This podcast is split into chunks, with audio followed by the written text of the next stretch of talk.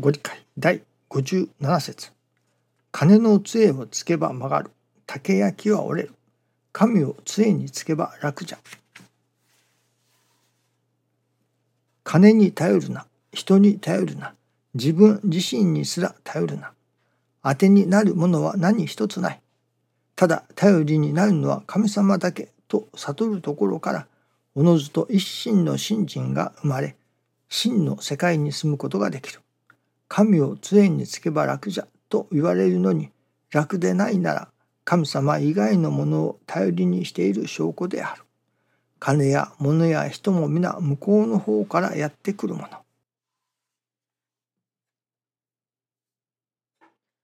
頼る。神様を頼りにする。神様を杖につく。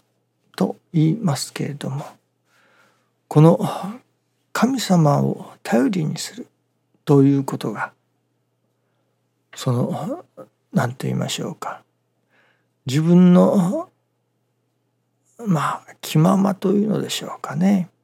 ある時は頼りにしたりある時は他のものに頼ったりまあ気分が乗ったら神様に頼りある時はお医者さんに頼りある時は弁護士さんに頼りある時はそれこそ便利屋さんに頼る。まあいろいろな人に頼るというのでしょうかね。そういう頼り方では神様を本当に頼りにして神様がお働きくださる。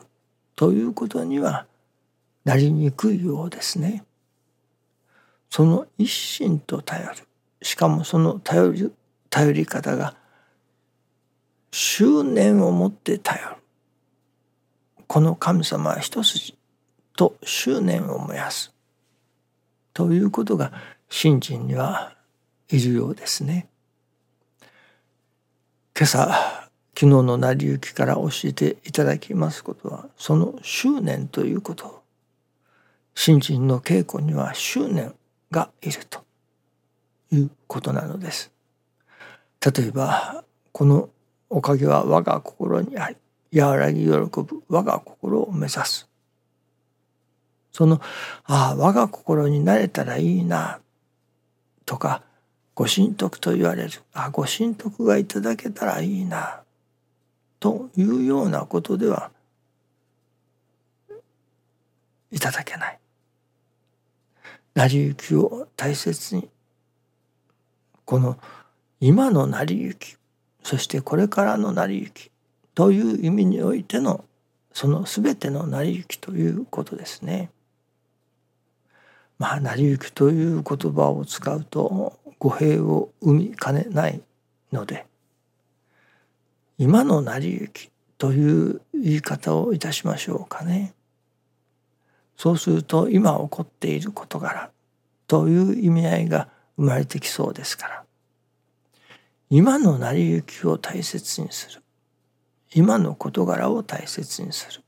ということにおいても大切にしたり大切にしなかったりというようなことでは神様を大切にしたり大切にしなかったりということになりますからね。執念を持ってそのことに取り組む。執念を持って成り行きを大切にする。執念を持って和らぎ喜ぶ我が心を求め続ける。ということがいるということですね。実はそのラインですねを通じて愛楽協会からいろいろなビデオの紹介があります。YouTube ですね。ご大祭であったり毎朝のご理解であったり YouTube を通して送られてきます。それを今まではパソコンとかタブレットですねはでは見ることができますけれどもこれを例えば師匠の初代親先生大坪総一郎氏のご理解お話などをあるいはご大祭の模様などを小さな画面で見るのではなく大きな画面。例えばテレビに映して直接見れないものだろうか。と思いいろいろ調べてみましたらそういうアプリが見つかりました。それでそのアプリをタブレット iPad ですねにインストールしようとしましたらもういわゆるストレージですね。容量がいっぱいでもうメモリ保存する領域がもう足りませんと。ですから新しいアプリがインストールできませんと。出てきました。それでまあいらない写真を全部削除してしまったのですけれども。それでも容量が増えません。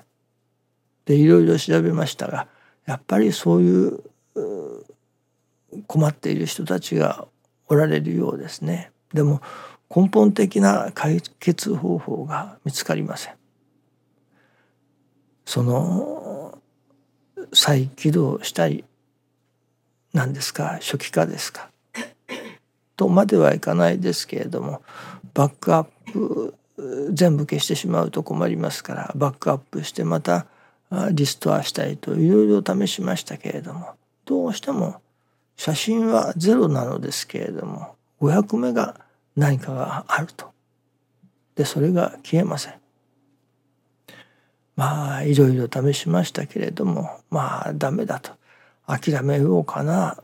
諦めるしかないのかなと。も思いましたけれどもそれでも何とかしたい。この500メガを消さないことには新しいそのアプリ。テレビで映るようにするためのアプリが入らないわけですね。